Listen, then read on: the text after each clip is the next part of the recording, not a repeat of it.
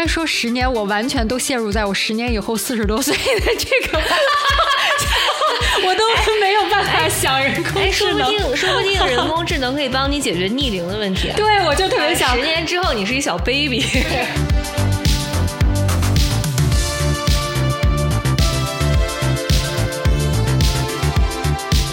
你愿意和我们都泡在一起吗？我不愿意，我不要跟你泡在一起都，只有些脑子对吧就可能连要跟你泡在一脑子没有了，我们。大家全部都变成 失去形体，然后变成了液体这样。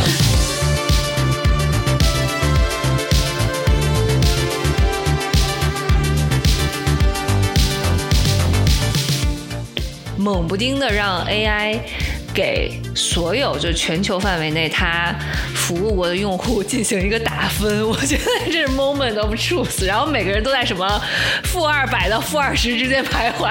没有，那你就是什么 bottom five percent，对对对，就会被扭送到精神病院。然后，然后，然后你就会获得一个 label，就是 extremely despicable。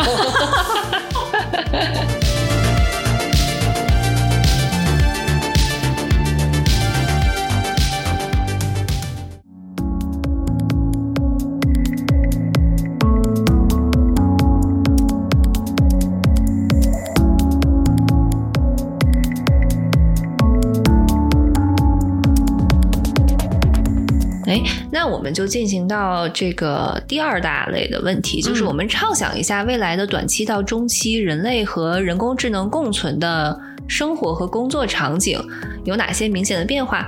比如说五年之后，我们的一天是怎样度过的？Blade Runner 二零四九，五年之后就这样了吗？也太冲了吧！不会不会，五年之后不会，我觉得橘黄色天空我觉得二零四九可能会，就是哎二零四九年的时候可能不。嗯我不得不说，就是在这个方面，我的很多的设想以及我的这个想象力的天花板都是来源于科幻作品。因为我不得不说，我也并不能凭空想象出这些东西能给我们带来的这个影响，导致于我们十年、二十年后的生活到底是咋样的。就像我二十年前也没想到自己二十年以后再用 iPhone 一样，但是。我觉得短期内可能比较符合的一个是那个电影《Her》，你看过吗？就是跟嗯 AI 谈恋爱的这件事儿。我觉得可能很多这个心灵上比较孤单的一些男男女女们，可能会觉得，如果我只是想找一个灵魂的伴侣，找一个跟我精神相通的这么一个个体，我又不需要他就是实体上跟他有非常多的接触的话，那这肯定是比较好的方向。嗯，我这点不能再同意。我觉得可能这都不是一个五年之后会发生的事情。我觉得可以打赌一年之内就会有一个非常好的产品出现在这个领域里面。而且我不得不说，我个人还是蛮期待的。嗯，对啊，就跟 AI 谈恋爱这件事儿，其实我看了那部电影，我就觉得，哎，好像也不错。嗯，我觉得它可能都不是一个狭义的 AI 的谈恋爱，就是你的它可能是一个人工智能的对 companionship、一个陪伴的效果。电子宠物，哎，对，有点儿这个意思，但是它可能完全不是一个宠物，它可能是一个良师益友，或者是你想要所有的关系。嗯，比如说，他是一个霸道总裁，然后他是一个这个口味也你有一点说啥特殊是啥，嗯。对，或者他一个奇怪的外星人都可以，你想要怎样的一个伴侣都可以。但是你有没有想过，如果这样的产品真的出现，并且它发展的很好，它更新迭代了以后，大家对于自己生活中现实的伴侣，就会用越来越来越苛刻的眼光去衡量这个人，因为。嗯，现实中没有一个人的个体能做到像 AI 一样了解你说你想要听的话，然后给你你想要的建议。就是我觉得一个人类的伴侣是很难做到跟你精神上这么契合的。那会不会就导致有一天你一觉起来看国瑞，你就说 我为什么要跟你结婚？还不如不嫁给一个 AI？哦，这个我完全不担心，因为我觉得人类的本质还是要就是寻找一些不舒适感的。我觉得，如果你得到了一个完全事事合你心意的一个一个，我都不说是伴侣吧，是一个陪伴。我可能会觉得，我很怕两个月之后，我突然有一天醒来，我觉得有点无聊。嗯，你说的好像对，因为我确实观察到我身边的有一些朋友是在他们的感情发展的最顺利的时候，一定要找点事儿出来。我并不怪他们，我反而觉得这可能是大家内心都有一种我不想让一个事情完全处于一个平和跟和平的状态，就是我一定要给它带来一些。其实是因为你想要对你 chaos 是一个很好词，是更、嗯更多的，我觉得是人类求变，然后希望能够不停进化的这个想法。嗯也就是说，人一直是在改变的。我不觉得一个不变的、特别稳定的人工智能会给一个人带来永远的精神的安逸感。嗯，所以其实就比如说你在跟一个跟你不一样的个体的人类相处的过程中，你发现他身上跟你不一样的点，也是一个很愉快的、很有意思的。对，exactly，就是如果这个人让我觉得事事都在意料之内的话，反而容易变得很无聊。嗯，这个说的倒有道理。所以其实这么看来的话，这个 AI 可能是会成为，比如说你在有一些很苦恼的事情，你需要一个非常懂你的人跟他进行一些嗯交谈的话，那你可能会去寻求这个 AI 的帮助。哎，但是我又悲观了，国瑞，你你我突然想起来，人工智能有一个很邪恶的可以调试的一个一个 东西，就是就是匹配度 randomness，就是它可以突然键一下，它突然 PUA 你一下，那这种就会变成巴甫洛夫，你知道吗？这其实是 薛定谔，对，就变成了薛薛定谔恋爱法，那就比较可怕了。我觉得。就我就你们刚才说这个事情，我的觉得你们的假设是人类还是 dominate 的那一方，哇，那你这个太悲观了吧？你这个已经是哲学问题了，我 我跟你说但。实际上你们的感情也可以被 AI 去 manipulate，如果他们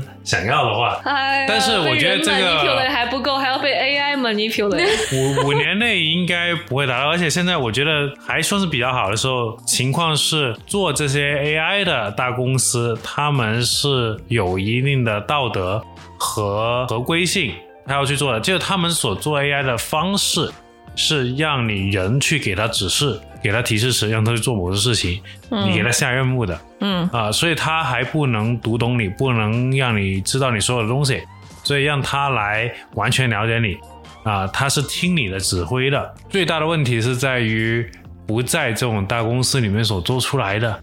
嗯，这些没有受到约束的 AI 的产品，是的，嗯、所以我们这样 fast forward，我们跳到第三个最大的问题，就是所谓的人工智能伦理学。因为啊、呃包括 OpenAI 的 CEO 最近在公开发言中，其实他也多次谈到了一个概念，就是所谓的 AGI，就是一个不受到所谓人类的指令支配的一个全知全能、有自己思考能力和自主认知的一个人工智能的存在。就是绝大部分那个叫什么科幻片里面，最后搞搞死人类的那种 AI，就是这种 AGI。对这个问题就是 AGI 何时出现，它真的会搞死人类吗？你觉得十年之后地球的表面还有毛吗？呃，AGI 应该没有那么那么容易我出来。我我有一啊个就是衍生问题啊，AGI 跟 AI，它在 AI 进化成 AGI 的路上最最难跨越的一个技术的点是什么？这暂时我也不知道暂时有没有没没有人能回答。人知道就是暂暂时我们知道，就是 AGI 可能是未来 AI 发展的一个方向，但我们其实还不知道怎么达成这个 AGI 的目标，是吧？我觉得其实一个很有趣的话题，就是你 AGI，如果你把人作为一个标准、一个 benchmark 来说，你需要很了解人究竟是什么，人的思维模式，是哪些可预测，哪些可不不可预测，哪些可以建模，哪些不可以建模。那有可能 AGI 完全就是跟人不一样啊，跟人无关。啊，有可能你可以想象他是个编织狂，他就如果他使命就保护地球，他可能觉得人类是地球上的 bug，他甚至都不管你是不是人类，他就觉得哎，我要比如我保护某个地方，我就要让它的生态恢复，那他就不会管当地的经济情况，那他觉得你所有经济环境都都都是一个 noise，对，就是他有没有人类的价值观和人类的伦理学这么简单的一个事情。我给你举个例子，比如说我今天在 Wikipedia 上，我看人工智能伦理学的一个很简单的解释，他就举了一个例子，他说最初期的有一个失败的基于人工智能的一个游戏的破解玩法，就是说这个游戏的最终目标就是在一定时间内得分最高你就赢了。嗯然后呢，这个游戏本来如果是人玩的话，他会说好是很多船，然后你要想办法把这个船最快的驶过终点线，你的得分是最高。但是呢，后来 AI 就发现了，我得分最高的方式并不是驶过终点线，是我就开始转着圈的无限的 loop。但是我在 loop 的过程中呢，我要就是尽量的撞到最多的竞争对手，让他们都沉默掉，这样我就可以无限的得分。所以其实这是一个比较具具象的例子。很多事情的最优解并不是一个双赢的局面，它可能是一个零和游戏。啊，就是你怎么定义双赢是一个很难的事情，对吧？我们人类社会本身不同的种族、不同的群体，大家其实价值观都稍微略有差别，对吗？那对于一个机器而言，它到底能不能理解在这方面？比如说，还有一个很极端的例子，当然了，我觉得这个可能，呃，只是为了让它简单易懂。他说好了，那如果我现在有一个很厉害的、可以掌握全球资源的一个 AI，我就跟他说，你给我算出来派到底是多少。他可能就会在一夜之间把世界上所有的电脑的算力全部都 hijack，就是为了算这个派，然后整个人类社会就瘫痪了。它的危险就会变成说，其实你不知道是哪一个简单的很 dumb 的指令，然后毁掉了我们自己。对，我觉得其实目前大家对于这个事情有一个比较复杂的感情或者是感受。主要因为它发展的很快，人类在适应一个新鲜事物的时候是需要有一定时间的。对于一个事情的恐惧，主要来自于这个事情的未知，你对它的不了解。所以我们现在每天睡觉醒来都发现，你对它的不了解好像是越来越多，并且它可能真的认真的影响到你的生活的。现在还是工作哈，以后可能就是生活。所以我觉得，在这个过程中，我一直觉得这个法律法规以及就包括这个 AI 伦理学的发展是远跟不上技术的发展速度。呃，最近几天，因为我看了赛猫的们去美国国会听证的这个视频之后，经过一个研究，我发现一个很有趣的哲学问题，就是赛猫的们他的立场呢是说，好，因为我们并不了解人工智能具体的作用方法，为了防止它做出对我们人类。不利的决定，他认为最佳的方式是用最快的时间把这个东西 open source，让最多的人获得呃人工智能的获益的方法，然后让他们都能够参与到其中的规则制定、研究和使用中来。那怎么解释他一直在听证会上说他觉得国会需要？给大家发 license 这件事儿呢？监管和呃，他说的监管和让普通的像你我这样的人使用，我觉得它不是一个非此即彼的一个关系。但是监管是监管，监管是监管模型，对。那咱们就这么说，那不会说是有一个很 genius 的一个人，他是这方面的天才，然后这个 open source 了以后，他开始发展自己的一些东西，但没有受到监管，于是他打开了这个潘多拉的魔盒，不会出现这种情况吗？其实你不用 open source，真正可以想做到的人他是有办法的。但是确实像你说的，OpenAI 到现在没有 open 自己的 source，他可能有这方面的考量。但是他为什么很快的就把这个东西变成一个大众都可以应用的像谷歌一样的工具呢？其实我觉得也印证了 Altman 的这个想法，就是至少我要让大家都用起来，让世界的每一个角落的每一个人先知道有这么一个东西的存在。因为从它存在到你真正可以，比如说咱俩用它搞出一个模型来，可能还有一段时间。但是你刚才那个观点确实也是我刚刚想说，跟它针锋相对的另一派观点就说好了。那如果你现在，比如说像当年我研发出来的原子弹，对吧？然后你有一个。Button 握在自己手里，你是不是很不想给世界上每个人都发一个 button？因为一定会完蛋。所以现在就是，我觉得有点哲学的问题是，它第一是否是一个摁了就要死的按钮？那到什么时候你知道它觉得是一个摁了就要死的按钮？我们应不应该发给每个人？如果不是的话，那要发给哪些人？对，我觉得这个问题，首先我其实并没有一个答案，但是我觉得从概率的角度来说。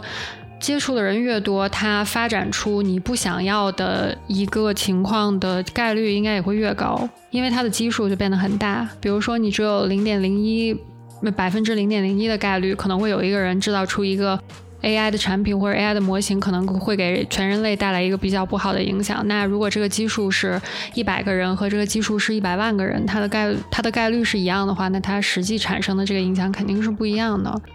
那我 challenge 你一下，那你的长期乐观是基于什么样的呃一个发展的形态可以达到乐观呢？嗯，我觉得是要在短期进行比较严格的限制，然后长期再开源。因为我我我还是那个，所以你的意思是说不开源就是这一点。我的意思就是说，不要让每一个人都掌握技术上的一些核心的东西。而且我觉得像像他那个 Sam Altman 他说，就是他觉得这个法律法规是要全世界所有国家联合起来制定的，而不是说什么一个国家制定了一个，然后另一个国家制定了另外一个，然后他在每一个国家都不同。嗯，我觉得就是你要给这些以时间，就是在它发展到一个相对我们全人类都认为相对成熟的情况之前，可能是要做一些限制的。我我是这个想法。他所倡议？的，我先说他他倡议的监管模式啊，是呃原子能啊、原子能嗯，那种监那个管嘛。CERN 的那个模式，对对，也就是说，但原子能的监管模式能够全世界参与起来制定，那是因为发生过巨大的爆炸，对，它就在战争在这战中使用了。嗯，所以呢，就是如果问题在于，如果不发生这样的事情，大家是不是能够真的在一起去讨论这个事情？那呃，现在还没发生、呃是好事，但不知道发生了会怎么样。呃，对我觉我觉得你你说的这个是对，它有的时候就是你没有一个特别灾难性的事件发生之前，大家都无法意识到这个灾难到底是个啥。但是，嗯，确实也有一个可能性，就是具有的威力越大的一个东西，它发展出巨大灾难，甚至是毁灭性灾难的可能性就更大，因为它有这个能力。那我们是不是这是最优的一条解？就是我要先看过最差的，然后再去想怎么规避最差的。我们有没有看最差的这个东西的本钱？呃，但是就是最差的这个东西，现在有一个难点，嗯，就是其实我们很难预测它是如何搞砸、何时搞砸、是的怎么搞砸的。哎，那我们谈一个很具体的，呃，但是我最后一点让我啊补充一下，就 echo 一下 Ruby 刚才说的，因为我觉得那个听证会上还有一个呃 IBM 的一个女士嘛，嗯嗯，然后 Montgomery 她说的一点，其实我是很同意的。她说，就是我们在这些后果都未知的情况下，我们现在可以做什么？我觉得他指了一条我觉得还蛮可以同意的道路，就是说，呃，我们要进行一些精确的监管。什么意思？就是针对你不同。风险级别的人工智能，给它制定不同级别的监管力度。嗯，对比如，说，我就是一个会议纪要的 AI，那你就不用特别紧张。但是如果我是一个特别牛的，像呃 OpenAI 这种大语言模型，我已经把全网都爬遍了的话，那它的监管力度肯定是会比一个会议纪要要稍微高一点点。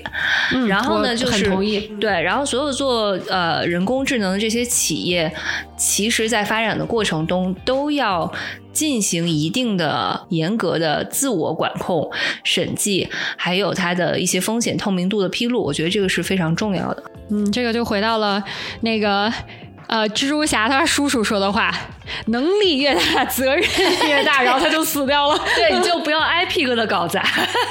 对哎，但是其实你说的会议纪要 AI 这种东西其实是同一回事，跟 OpenAI 他们很多都是背后套了个壳，泡搞了个 UI，到最后其实这个 AI 模型训练的好的，到最后还是掌握在几个大公司手里。所以掌握在几个大公司手里，是不是我们现在比较希望希望看到的安全的结果呢？对嗯我觉得这个其实很好的一个问题啊！你们对 AI 刚谈了一些很大的话题，但个人来说，你觉得最大恐惧是什么？把人搞死，什么叫把人搞死？杀人还是说不是就是科幻片中出现的，不知不管是不是 AI，但是多少都跟 AI 有点关系的。比如说 AI 自我觉醒以后，控制了全世界的所有计算机啊、网络资源啊、什么的，然后给人类带来我们没有办法控制或者 handle 的一些情况。或者说，就是后期会不会 AI 它跟实体结合起来，就会变成所有那些科幻片里机器人 产生暴乱？就是我我我觉得我目前能想到的也就只能这些。为什么想要统治地球或者因为？因为它是被觉醒的 AI 所统治的。对我就不展开了，因为我会就给你一个非常悲观的回答。但是我觉得这一切可能会源于一个掌握 AGI 的人给他的一给他的一句非常简单的指令。这句我简单的指令很也有可能会搞死我们。就是说有点像对，就比如说有一个很善良的人，嗯我说我现在想最大面积的恢复亚马逊雨林，完、啊，就是你有没有？咱们之前看过很多科幻片，然后里面都有一部分人志在毁灭人类，因为他们觉得人类是这个是地球最大的 bug。只有当人消失了以后，地球才会恢复它原有的样子。所以就是我可能会悲观的点就在于，这个人可能根本就都不是灭霸，他是一个我们正常意义上的好人。是的，他想做一件好事儿。他说：“嗯，我希望我们呃不要再大量的生产塑料，然后来污染地球。”完，生产塑料的这些人都完蛋了。对，就是因为因为可能在这种算法或者机器语言里面，它并没有把人类当做一个更特殊的存在。比如说，你的诉求是要让地球变得更健康，那他就会发现里面最大的 bug 就是人，于是他觉得消灭人就可以达到这个目的。也有个假设，就是只有一小部分人掌握了很有能力的 AI，所以他没有人去制衡它。那假如说塑料公司它也有同样能力的 AI，那是不是可以达到制衡呢？也许，那我觉得有可能就有点上升到了神仙打架的级别，因为我现在可能比较难以想象的就是，还是它具体的哪里会出岔子的方面，我很难想象到。我感觉方方面面都有可能会有风险。我觉得刚才国瑞说的那一点特别像现在各国核势力的制衡，就是你也有，我也有，所以大家都不会安。就是你明白我意思吗？就可能国瑞的想法是这样，才能达到一种非常奇怪的很同意，很同意。所以就是我们是否有信心，咱们全人类会在下一次 major 搞砸之前就先意识到这一点？其实我觉得，你从人类历史上就是有很多技术革命的时候，嗯，比如说最早使用互联网的，或者最早掌握移动技术的这种公司，肯定取代了当初没有。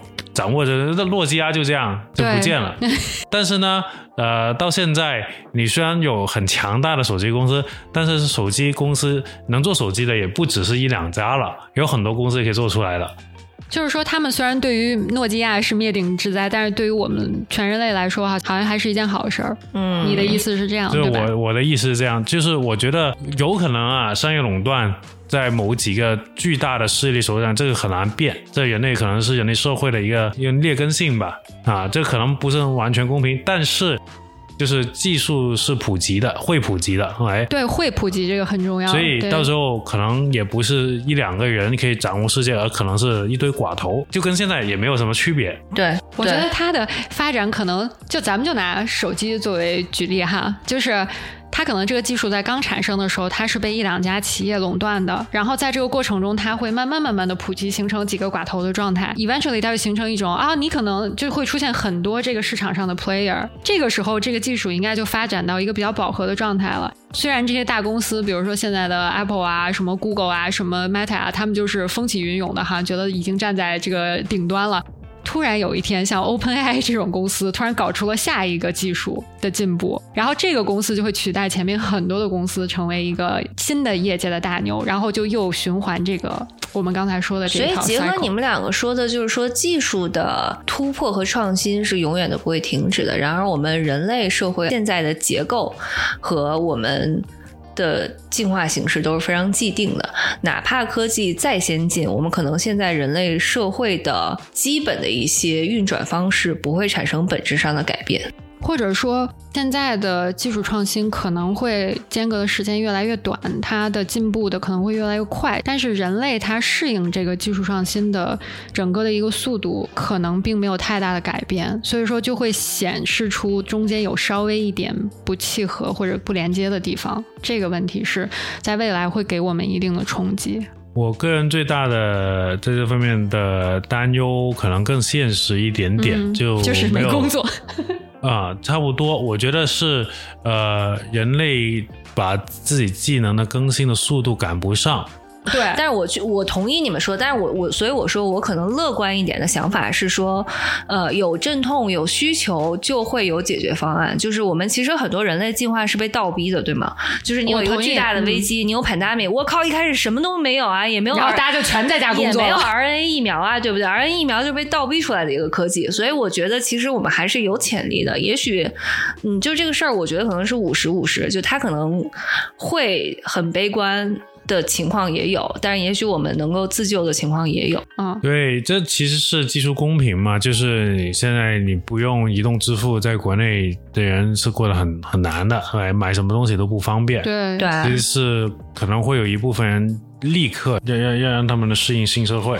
那我我我这样，咱们就是呢，我们继续畅想一下未来，在比如说十年的期间之内，假设如果我们往乐观的想，你在这个期间最希望看到人工智能给人类社会带来的正面影响都有哪些方面？你刚才说十年，我完全都陷入在我十年以后四十多岁的这个。我都没有办法想人工哎，说智能。不定，说不定人工智能可以帮你解决逆龄的问题。对，我就特别想十，年之后你是一小 baby，不是，我特别想说，嗯就是现在，比如说人类的平均寿命是八十多岁，我特别希望十年以后人类平均寿命是一百五十岁，然后我就是 in general，我就相对来说，我就我就逆龄了。我跟你可能十年之后会陷入一个死循环，就是到四十然后回零，四十回零。对我现在的刚刚才就被自己四十多岁的那种有一个人，打垮了。有一个人跟 AGI 说：“我希望人类生而不死，不会超过四十岁。”然后他解决方案就是死循环。呃，就就拉回来说正事儿。对，都有哪些你能想象到很好的这种哎正面的影响？我是认真的觉得我能看到的啊，我觉得十年会会实现的，我就不说那些天马行空的了。我觉得十年之内能实现的，就是 AI 真的可以给人更多的陪伴，因为我觉得很大的一部分人群是需要的。嗯，你就像上次咱们跟奇特聊，嗯有很多小孩儿是在非常不称职的父母的这个教育下长大的，然后变成了一个让我觉得有点同情的这么一个一个青少年，然后变成了一个成年人。但是如果这些小孩他们在成长过程中能有一个 AI 给他们他们的父母不能给他的一些 mentally 的这些陪伴的话，会不会这些小孩就童年不会这么悲惨？那小孩是一个，那老人也是。就比如说有一天你觉得我被我的生活的现状击垮了，那些在晚上坐在路边痛哭的人，如果他们能有一个聊天的对象，能让他们感觉到自己被理解，会不会让他们的生活更好一点？我的想象其实和你有点类似，我是其实想到了 Dan Brown 写的那本《Origin》那本书，那本书的最后其实它是进行了一个人类未来和人工智能共生发展的一个非常乐观的一个场景的描写。其实对我而言，我觉得印象非常深刻。所以，就你刚才形容的这种场景，我觉得它未必是一个只是人和人工智能一对一、点对点的这种关系。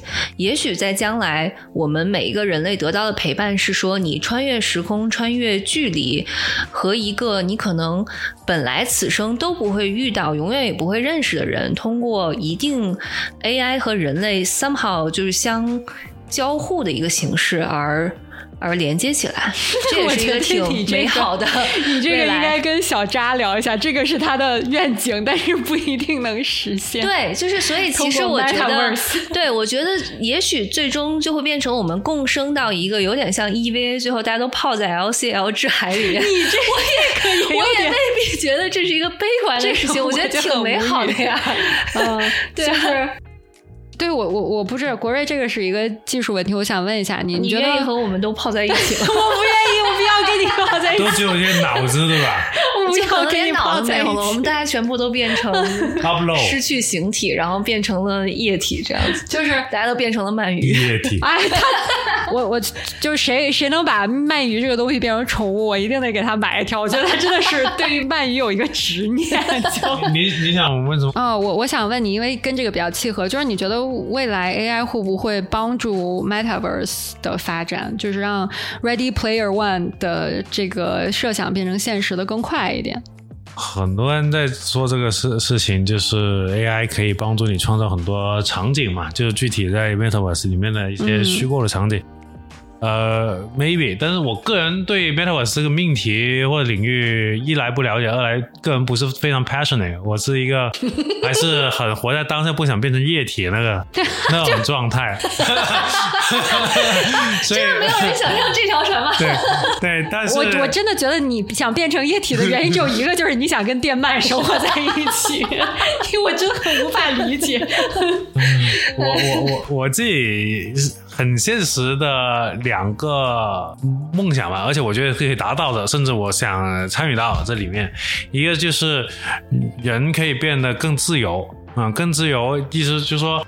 现在无可避免，你想要干一些大事情，你可能要参与一个一个大一点的公司，或者是你要、哦，就是资源的分配一一对一堆人去做一些事情才能做做出来。我觉得有了 AI 的支持，一个人可以像一个团队一样去做，然后或者是一个小团队可以做很大的事情。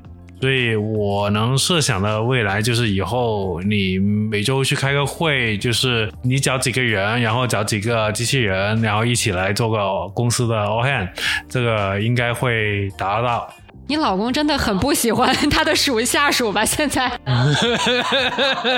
他想用机器人取代。对我脑补了一下，我和一个机器人肩并肩开 all hands 的情形，然后他说：“大家有什么问题吗？”机器人举起了手，我感觉很 creepy。你要是在 Metaverse 里开，就只有上半身，没事儿。Oh my god！就是就跟在家工作差不多，只看到上半身，下半身都是短裤。对，下半身都穿着内裤就来了。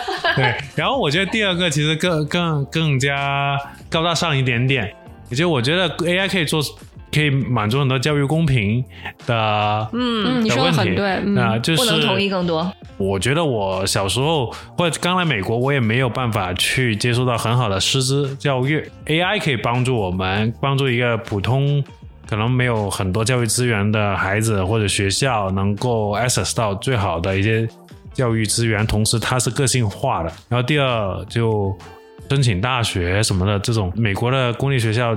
一个呃升学导师，他们这样叫，他们就辅导上百个、几百个学生，哪有效果可言呢、但公立学校就是这样。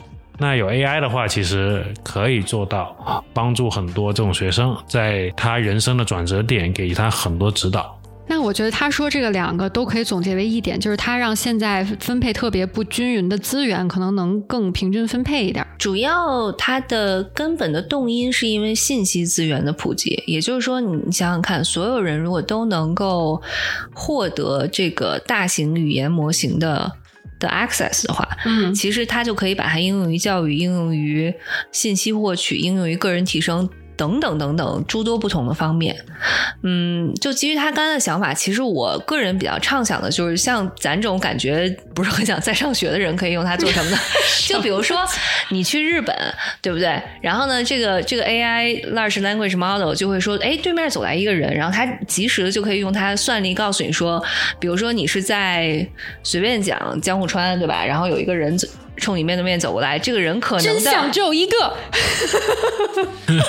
对，就是他会告诉你这个人可能是名侦探柯南，可能是毛利小五郎，然后他可能住在什么样的就是地方，他受到什么样的教育背景，你们俩可以聊什么。然后最美妙的是，你跟他可以及时的，虽然你们说着不同的语言，但是你可以跟他真正交流。我觉得嗯其实对于不同文化背景、不同地域背景的人来讲，我们也许真的可以利用人工智能打破巴别塔的那个诅咒。其实就是打破一个信息不对称的这么一个，因为各种原因而产生的信息不对称的这么一种现状，对吧？对，嗯我觉得这是我能想象最美好的未来。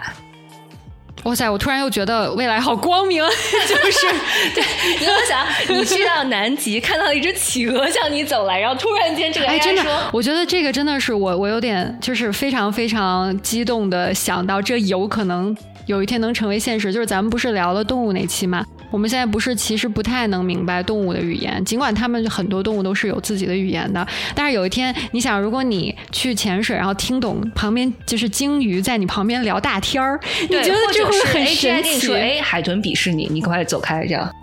然后你就跟他说。人家智商比你高嘛？然后海豚看了一眼，你说昨儿吃的挺多呀。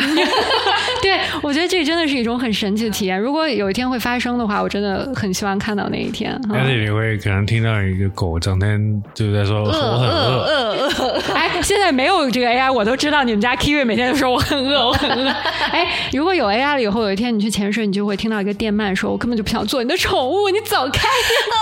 真的我 可以给你很多点。”对啊，我觉得不同的国家打破因为文化或者语言或者各个方面的不同造成的一种隔阂吧，世界会更加连通，这可能是一个发展的方向。嗯，我觉得这是我最期望看到的一点。嗯，然后我就想，小语种的同学又失业。对不起呀。哎，其实小语种的同学未必会失业，嗯，他们可能花更多的时间研究一个不不只是支持大家进行翻译，他可能是研究某个语言背后的更深层次的那种思想，那又可以教教会给 AI 啊，因为他是创造了背后的一个，他理解了背后的一个。理论或逻辑，然后把这个思想啊分享到给 AI，然后大家它就是一个行走的数据库。嗯嗯，是的。因为我觉得人类还有一个很神奇的能力，我不知道 AI 能不能做到。以我理解，现在不能，就是人类可以创造啊，可以创造很多新的东西啊。AI 能生成一些新的知识呃，不叫知识材料，但是基于已经存在的人类的语料库和思想。就是它是把不同的东西进行多次的排列组合，但它能不能创造出全新的东西，这个现在还哎，我最近听了一个 podcast，完全就是在探讨这个问题。他是在说，嗯，比如说天体物理，或者是就是 Sheldon 研究的那什么什么弦弦论，对对弦论这个东西，AI 能不能帮助解？他说，其实呢，这还是一个你怎么定义问题区间的。的情况，就是你要先给他解释各种的背景知识，把他给训练会了，然后呢，你再告诉他一个你的理论基础，就画一个范围，然后你问他一个非常具体的问题，他可能会有办法能帮你求解。但是他说，其实人类我们很多探索式的最尖端的科学，它的难点就在于你怎么界定和问出那个对的问题。嗯，你怎么画这个圈儿？对，甚至有有些时候，你甚至不知道自己要问什么的时候。嗯，这个可能还不是现在的人工智能能够帮助到我们的地方，或者说，就算它能帮助咱们，你也是那个要给他画圈的人，他自己画出来那个圈。所以，也许我们人类的最最后的堡垒，就是我们才知道说，我们探索宇宙的一些基本的哲学的方式方法。我觉得确实好像是人工智能应该最难理解或者最难呃实际操作的就是哲学方面的问题。我甚至觉得就是普通的呃创造，它都可以帮助。假如一个星期工作四十个小时。现在你四十小时里面可能有十个小时花在了没有意义的事情上面，比如说重复的去沟通你已经知道的一个事情给不同不知道这事情的人开会，或者是杂七杂八的没有创造力的东西。假如说 AI 能够搞定这个十来二十个小时没有什么意义的事情，那你可能就有更多时间去做开拓性事情。那可能现在全球只有五万人真的参与到。宇航或者是星际探索这种工作，如果这个人类生产力可以提高到一个程度，那可能就五十万人去做太空探索了。那对人类 push the boundary 会有很大的帮助。嗯，那真的很令人激动呢。对，我觉得你又上升了一个高度，就是我们向着涡翼的世界又往前进发了一步。因为我有的时候会看看一些科幻的东西嘛，嗯，就是科幻也分为两种比较不同的方向，就是一部分的作家他会着眼于这种虚拟的东西，比如说 AI，比如说机器人这种跟我们生活能有一定连接，或者说连接更多的这么一个方向。嗯，但是另一部分的作家呢，他们会更着眼于对于未知的宇宙的探索，就比如说啊，《三体》就是属于这一类的。嗯，所以之前大家一直会在这两类里面争，就哪一个是对人类未来可能更有指导意义的科幻。但是其实我的感觉就是，也许他们俩是相辅相成的。就是 AI 的发展，兴许真的确实像郭瑞说的，更多的人可以去做心理探索，只要你有这个意愿。对，而且也也许真的可以借助于 AI 的力量，因为毕竟我现在越来越觉得，我们可能人类目前为止的能力已经被 push 到了我们现在这个阶段的自我的极限。嗯，所以可能需要一些借助一些外力来进行下一个阶段的突破。嗯嗯。对，你就到时候可以跟老马一起移民火星了，然后去种土豆。哎呀，我的天，怎么感觉又没有那么美好？是不是想想都很兴奋呢？这傻。火星的那个仰望星空派。就对，可能是以土豆为七种土豆 放在派里面不，天哪！你怎么你怎么知道人类不会带一些动物去火星？然后他们到了火星以后，可能会就是适时的变成火星版的这些动物。你想象一只电鳗在空中向你飞来，对啊，那那到时候 Kiwi 跟乌尼就会变成太空狗，就 Space Dog。我再开一个脑洞啊！嗯你们觉得人工智能能不能帮我们探索地外生命呢？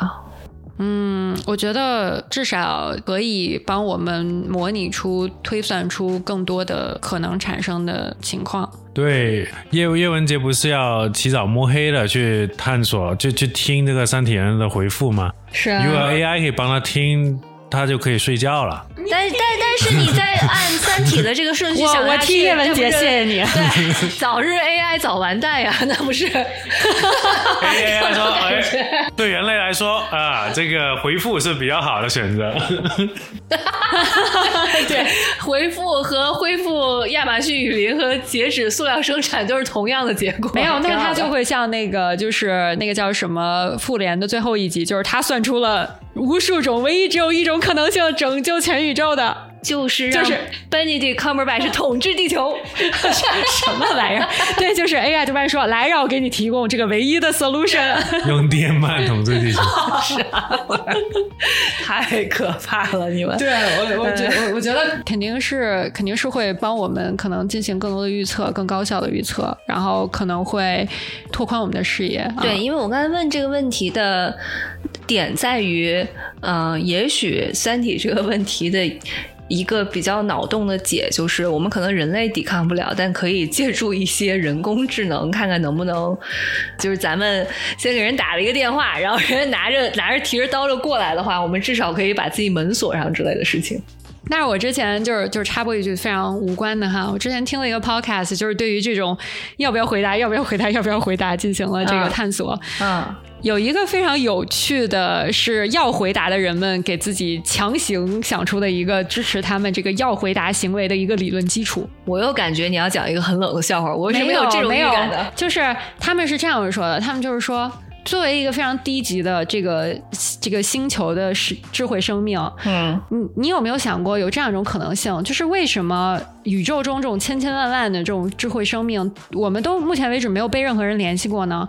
你有没有想过，宇宙有一个 protocol，当你向宇宙发出邀请的时候，别人才会联系你，因为他们就会觉得，哦，对这种低智能的这个这个生命体，我们要保护他们，我们要让他们自己先发展，然后等你做好了准备以后，你就向这个宇宙发出信号，就说我准备好啦，然后其他的那些智能的生命就会啊，好好好，然后就开始联系你。他们是这么说的，他们说，所以如果你不迈出那一步，人家怎么知道你准备好了呢？就像我们的狗说：“哎，撸我，撸我，撸我。真的，我当时听了以后竟不知应该怎么反应，因为我觉得好荒谬啊！但你又不能说他完全说的没有道理。对，我觉得这就是究极的乐观，对吧？但是你也可以用校园霸凌的想法去想他。就有一个新转来的新转来学校的同学说：“哎，咱俩做朋友吧。”好了，我来霸凌你一下。哦，其实我是觉得呢，就是从理性的角度分析，你肯定不能回答呀，因为就你只要不回答，就能避免这个最不好的有可能产生的后果，嗯，对吧？但是你回答，你不能保证百分之百是好的，而且你一回答，就代表整个人类回答了，人家还没做好准备呢，好吗？但是你有没有发现，我们早在一九八九一九八九年就向宇宙发送了 harass 全体外星人的裸照？嗯，是的，但是，嗯、就是技术层面说，那个被收到的这个概率真的非常非常非常低，因为宇宙实在太大了。对而且你传输的信号真的非常有限。所以看到那个外星人就啊，my eyes，没有啊，他们可能会不觉得那是裸照呢。哦，也有可能。是的，是的。嗯哎，我感觉可以的。我觉我们这个脑洞已经翻到第三层了。第一层是啥？第二层是啥？我都忘了。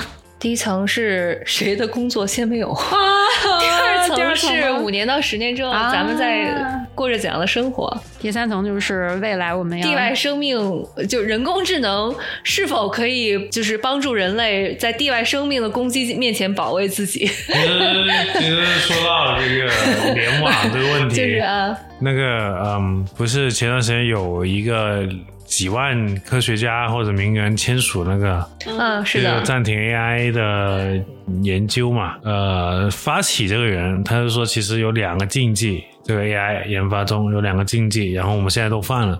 一个是让它联网，然后第二是让它 很了解人类，什么叫很了解人类？就是定定义一下你。的 emotion，你的孤独、你的情感，你都让 AI 知道了，所以那是人类的弱点之一啊。但是 to be fair，to be fair，我觉得人类的很多基础的情感也不是那么难以理解的，对吗？我们都有一些非常非常共有的特质，孤独感，我觉得人需要被肯定的一些期望值，渴望成功，渴望被他人喜欢，所有的这些，我觉得价值是非常容易被推测的。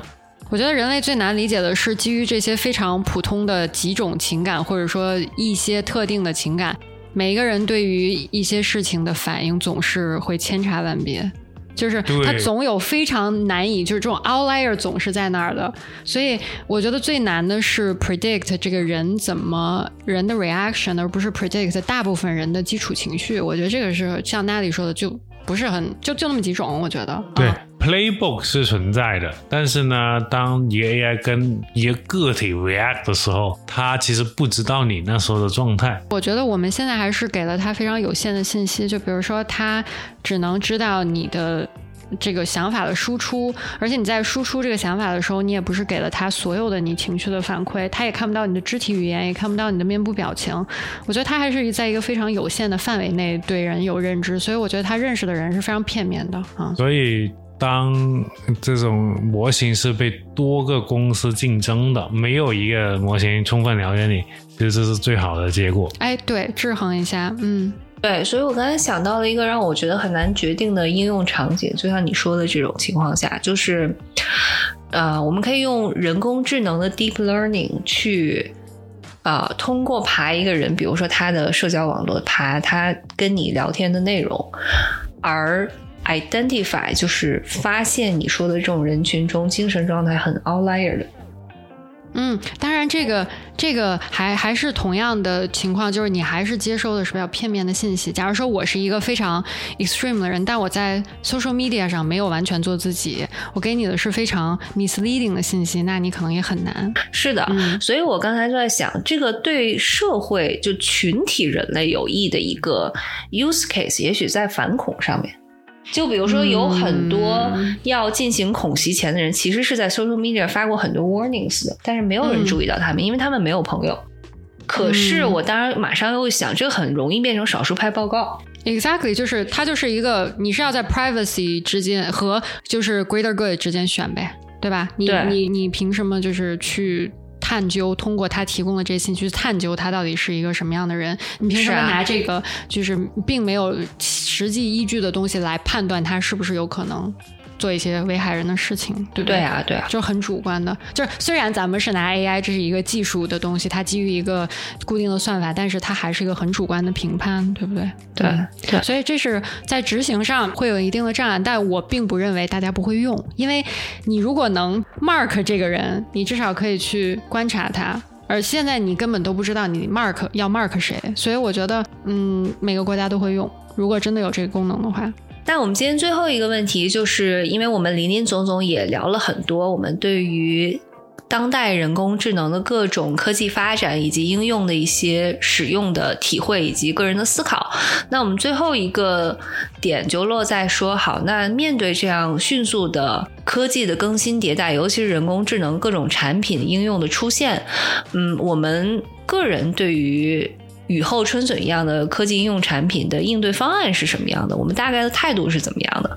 那咱们每个主播都说一说呗。那就先从苏先生开始。嗯，我先说说，嗯，几个月前的一个感受啊。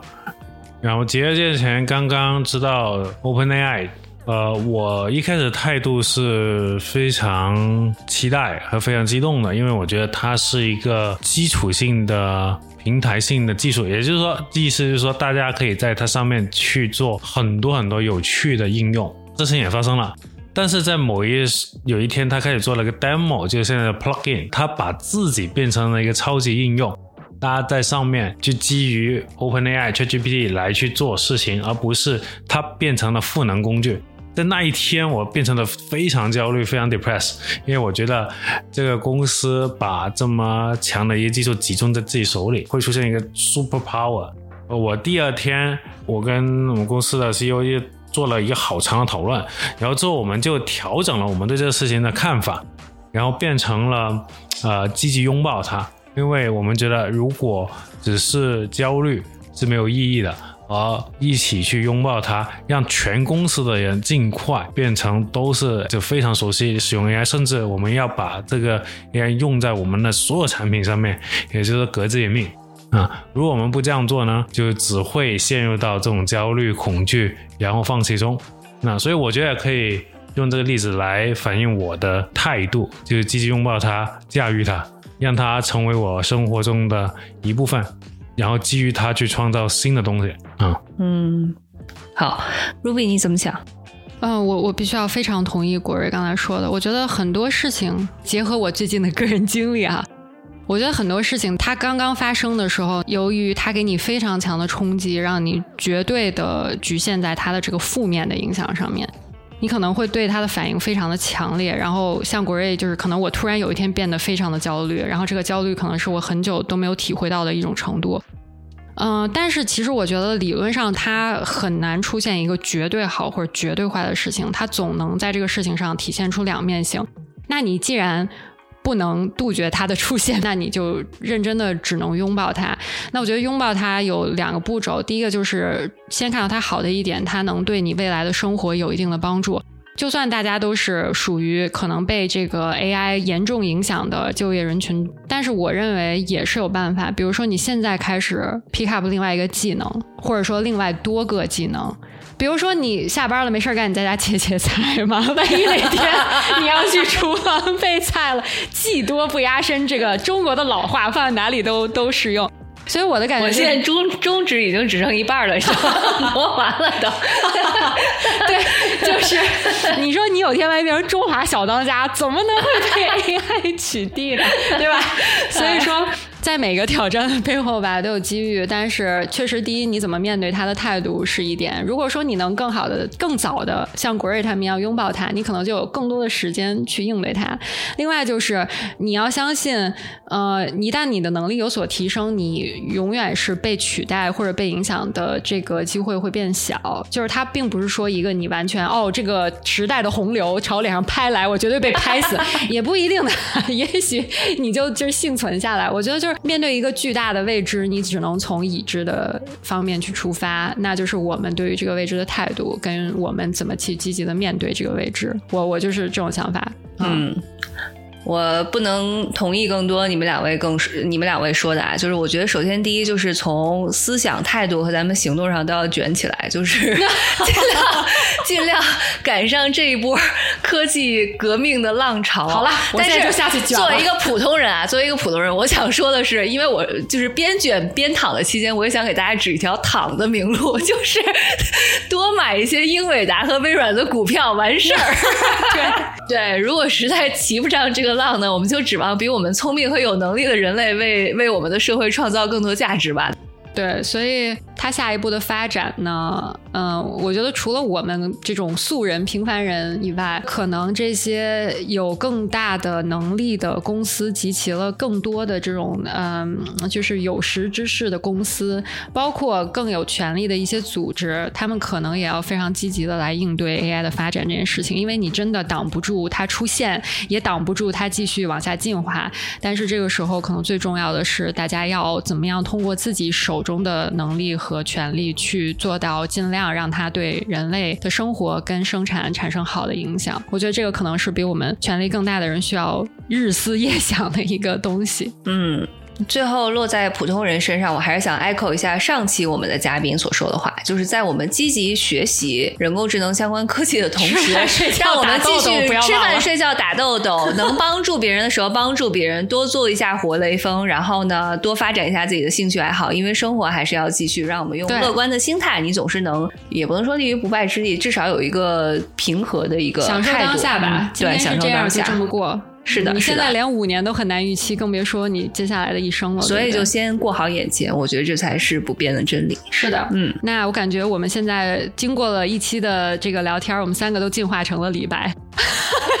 对，因为我们在这期节目当中已经喝掉了一整瓶酒。对对，所以 啊，是的，你不知道吗？是的，但是 Natalie 竟然没倒哎。我就说我慢点喝还是没有关系。哦，那我恭喜你，你也进化了。假如说有一个 AI 党派搞了个 AI 人工智能竞选总统啊，对，你们怎么选？我选他我，选他，因为我选择知识的力量 和科技的力量。嗯，那你会怎么选呢？我可能还会选人类啊、有 AI 在那里，我可能还暂时还不能接受 AI 来 lead。我觉得国瑞这个有一点和就是可以支持他的想法。AI 目前为止还是被人类所引导的，嗯所以如果你选了一个 AI 作为总统，他会不会被能掌握他的一些算法的或者他背后逻辑的人所引导呢？行了，那那这期就这么着，谢谢大家收听啊。你这个节奏能再草率一点吗？我觉得你还是喝的有点多，我觉得咱们能不能稍微正式一点？亲那那那你来，买炸鸡吧，正式的嗯 那就这样吧。行了，花絮就这个啊，这期就说这么多了哈。那个想听等下期吧。好，行了，拜拜了您那。好了，拜拜了您那个。